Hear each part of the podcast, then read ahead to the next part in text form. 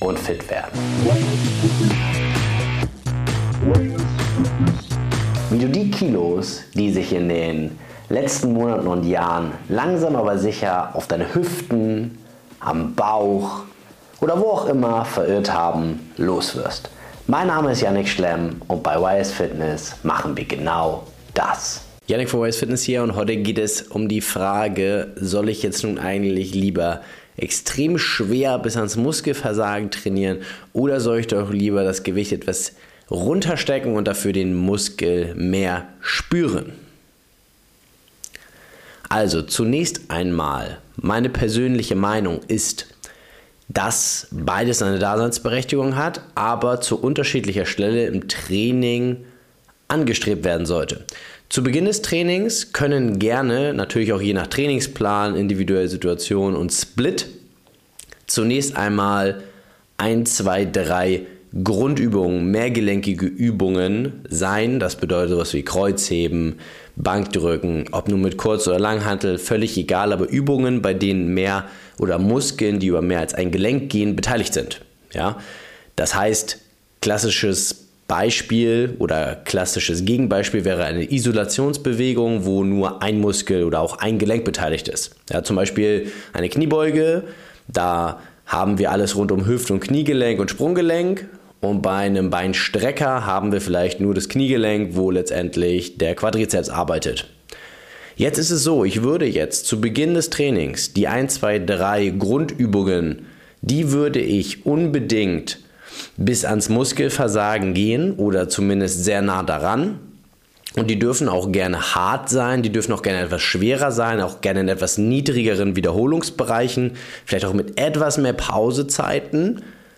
Und da wiederum ist es natürlich dann auch das Ziel, das Gewicht zu bewegen. Das heißt, da konzentriere ich mich jetzt nicht explizit auf den Muskel, weil ich ihn sowieso nicht so gut spüren kann. Was ja auch Sinn macht, wenn fünf Muskeln beteiligt sind, kann ich nicht alle fünf total gut spüren. Ja, bei einer Isolationsbewegung, wo ich nur einen Muskel trainiere, kann ich mich natürlich auch toll darauf konzentrieren, diesen Muskel vernünftig zu spüren. Und dann würde ich doch bei den mehrgelenkigen Übungen, wo mehrere Muskeln beteiligt sind, versuchen, ein gewisses Gewicht zu bewegen oder einen gewissen, ich sag mal, bis nah ans Muskelversagen zu kommen über zwei, drei, vier Sätze und da habe ich auch noch maximale Power im Training und da lege ich den Fokus nicht so sehr darauf, alles zu spüren, weil ich es gar nicht könnte, ja, weil die einfach synergetisch zusammenarbeiten und so sich natürlich auch denn aufteilen, wer die Arbeit verrichtet und dann kann ich auch gar nicht so explizit einen Muskel ansteuern, spüren oder ähnliches.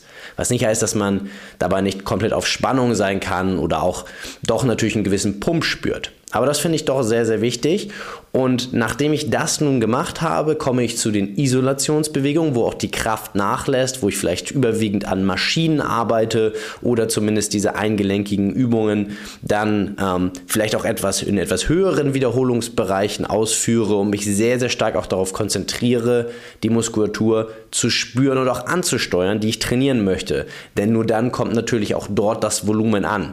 Beim Kreuzheben mit korrekter Technik natürlich vorgesetzt, zum Beispiel in einer mehrgelenkigen Übung, wenn das Gewicht korrekt mit der richtigen Technik gehoben wird, dann werden dafür alle Muskeln ange oder letztendlich benötigt, ja, die beteiligt sind an dieser Funktion, etwas aufzuheben.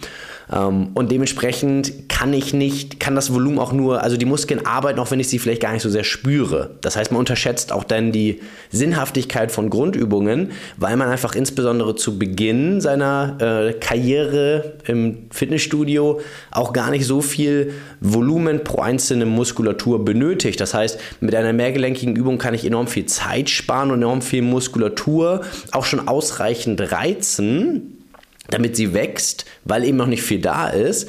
Und ich kann sie aber nicht so sehr oder ich reize sie nicht so sehr oder schieße sie so sehr in den Keller, dass ich am übernächsten Tag nicht schon wieder trainieren kann. Ja, also ich möchte ja vielleicht lieber einmal häufiger trainieren gehen, vielleicht einen Tag Pause immer zwischen den Ganzkörpertagen oder ähnlichem machen und dann möchte ich auch am übernächsten Tag wieder fit sein. Und wenn ich jetzt so viel für die einzelnen Muskeln mache, dass der Muskel nicht wieder fit ist, tja, dann wird meine Performance über kurz oder lang abfallen.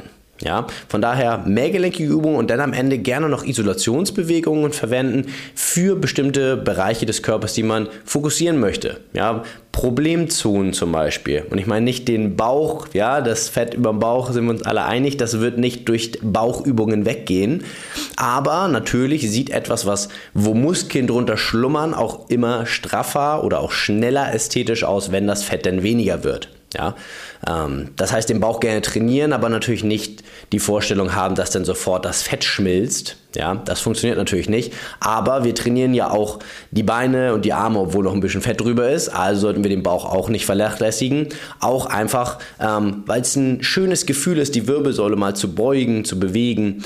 Ähm, und dementsprechend würde ich dann bei diesen Isolationsbewegungen, was dann zum Beispiel auch eine Rumpfbeugung, also letztendlich ähm, eine Bauchübung wäre, da würde ich mich darauf konzentrieren, auch wirklich den Bauch zu spüren oder zu versuchen zu, äh, zu spüren, also die Mind-Muscle-Connection herzustellen, um dann den Bauch zum Beispiel oder auch andere Muskeln in den mehrgelenkigen Übungen auch wieder besser aktivieren zu können, um einfach zu wissen, wie es sich anfühlt, wenn Spannung auf dem Bauch ist. Ja, dann weiß man nämlich schon, dass man sich nicht dafür gerade machen kann, weil wenn man einen geraden, einen gestreckten Rücken hat, kann der Bauch, der für die Beugung zuständig ist, nicht angespannt sein. Ja, das heißt, wenn dann jemand den Tipp erhält, bei einer Kniebeuge die Brust rauszustrecken, denn ähm, wirst du mit deinem Verständnis merken, wenn ich die Brust rausstrecke, und die Wirbelsäule gerade mache, kann ich den Bauch ja gar nicht anspannen.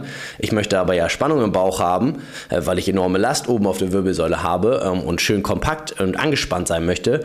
Dafür ist das dann wieder wichtig, dass man dieses Verständnis entwickelt, die Muskeln auch ansteuern kann, ans äh, anspannen kann und da darf man auch gerne dann sich auf dieses Fühlen konzentrieren. Und so hat, wie gesagt, beides seine Daseinsberechtigung, sowohl das schwere Training bis ans Muskelversagen als auch das Spüren, wo wobei auch da natürlich am Ende idealerweise man sich zwischen 0 und 3 Wiederholungen vom Muskelversagen oder auch technischen Versagen befindet. Und das am Ende des Tages rundet das Ganze ab, mag in dem einen oder anderen individuellen Fall ähm, noch etwas, ähm, ich sag mal, ähm, ja, mehr Planung erfordern. Falls das für dich interessant ist und wir uns das mal bei dir anschauen sollen, die genaue Situation, für dich einen Plan schmieden sollen über die nächsten Wochen und Monate, um dein Ziel zu erreichen, dann geh gerne mal auf www.wisefitness.de und trag dich dort für ein kostenloses Kennenlerngespräch ein. Dann wird einer aus dem Team dich kontaktieren, mit dir deine Situation analysieren und wenn es für beide Seiten passt, dann bringen wir auch dich an dein Ziel. Bis dahin, dein Janik. Ciao.